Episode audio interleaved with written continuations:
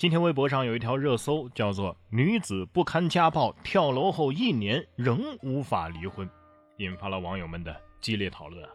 事情发生在河南的商丘，刘女士说了，自己在2019年8月被丈夫家暴，为了逃生，她从二楼跳下，致全身多处骨折，双下肢截瘫。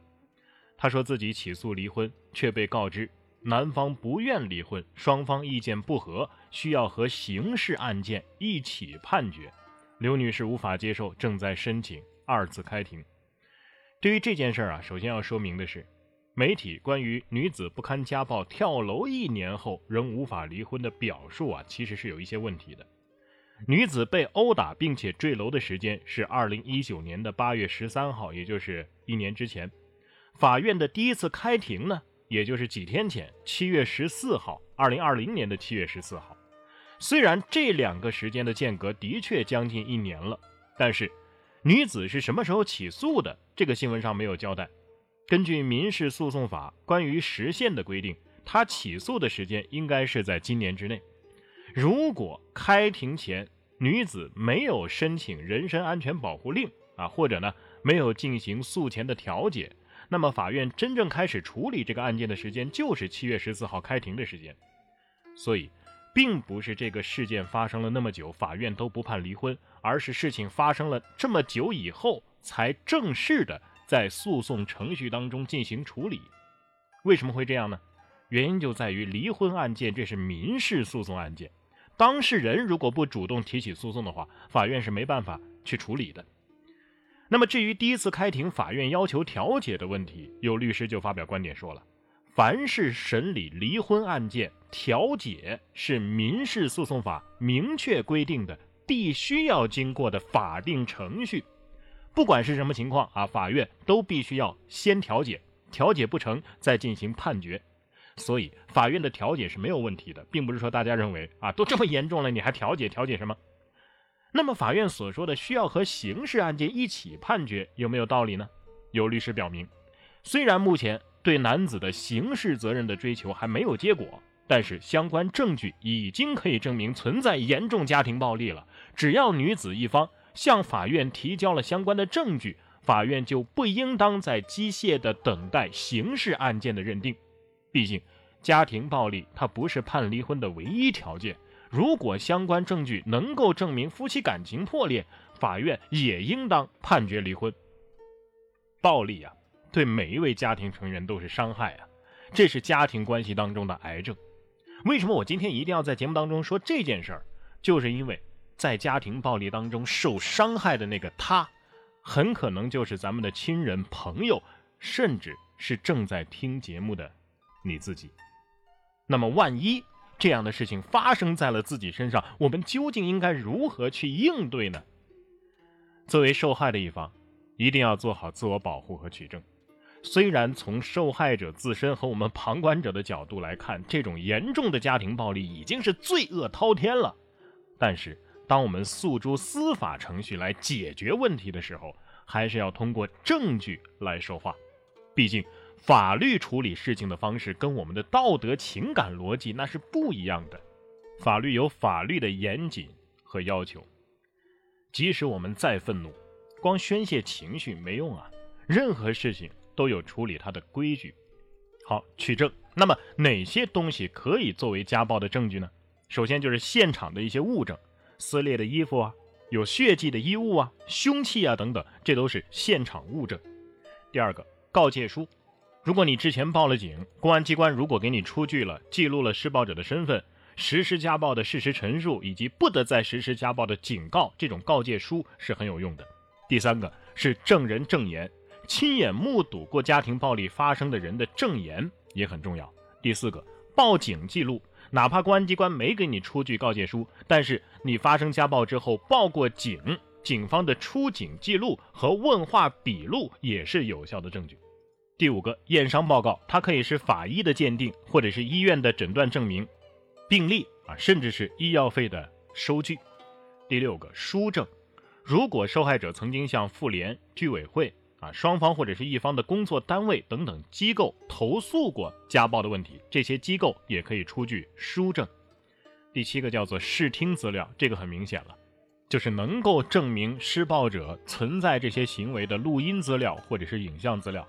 最后，最后一点很重要，悔过书也是证据。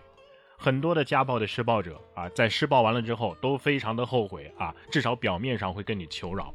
那么，你要求他写的这个悔过书，或者是他主动写的悔过书啊、保证书等等这些书面的资料，也是可以作为家暴证据的。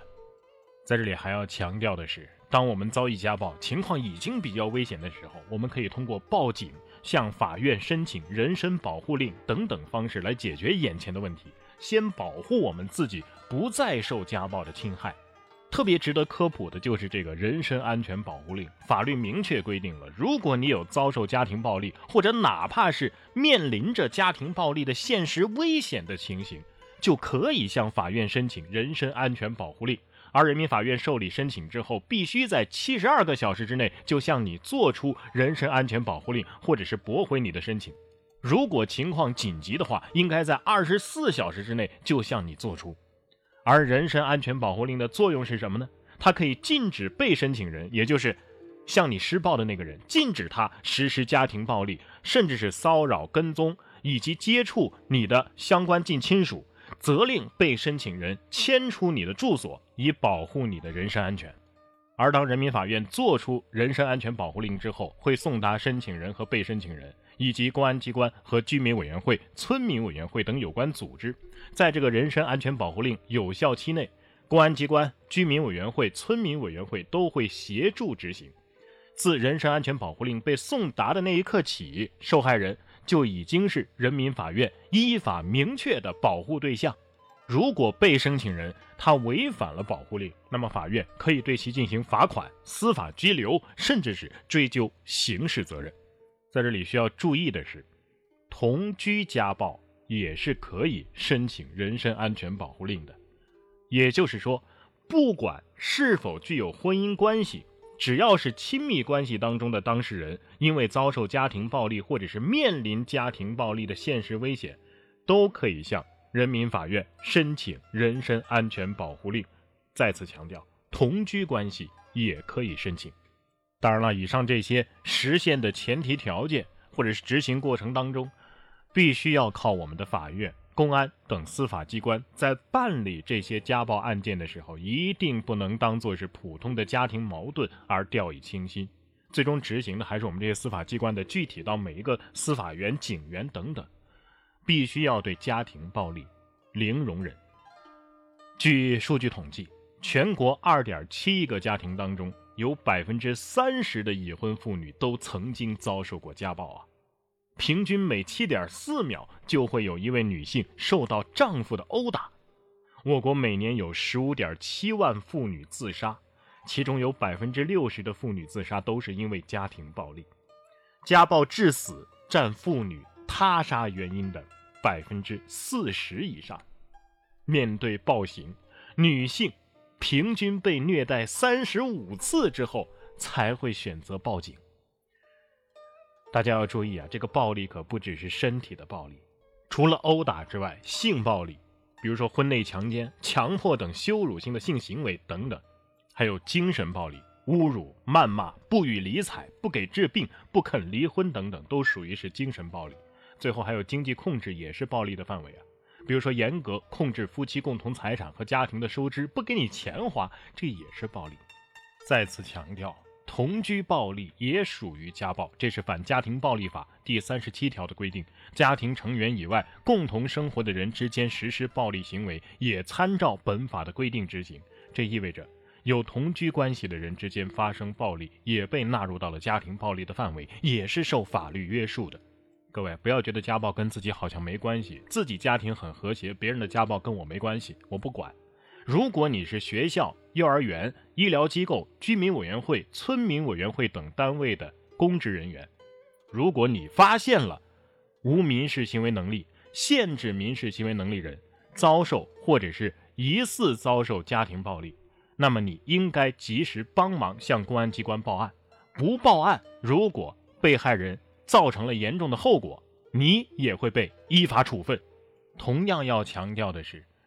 如果你正在遭受家庭暴力，或者是已经遭受了家庭暴力，及时的报警，因为加害人实施家庭暴力，如果构成了治安管理处罚法，如果构成了违反治安管理行为，公安机关是可以依法直接给予治安管理处罚的。如果构成犯罪的话，也可以直接依法追究刑事责任的。如果你觉得家庭暴力是家庭当中不可避免的矛盾，忍一忍就过去了，错。大错特错！家庭暴力在健康的伴侣关系当中是绝对不会发生的。有的受害者甚至认为，受暴者自己也有过错，这是施暴者常用的借口。即使受暴者真的有错，那么任何人也无权用暴力对他进行惩戒。只要是施暴，就是错误，没有理由。中国人有家丑不可外扬的观念。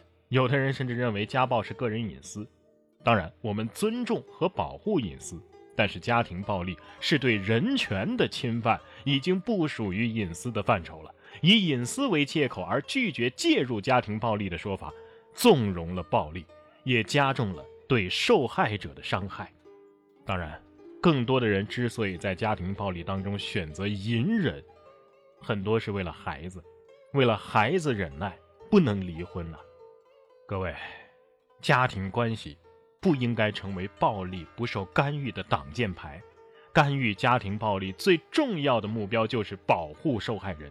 如果为了维护家庭和谐，这个和谐得打个引号，而强求受害人忍耐、原谅，这是对暴力的一种姑息。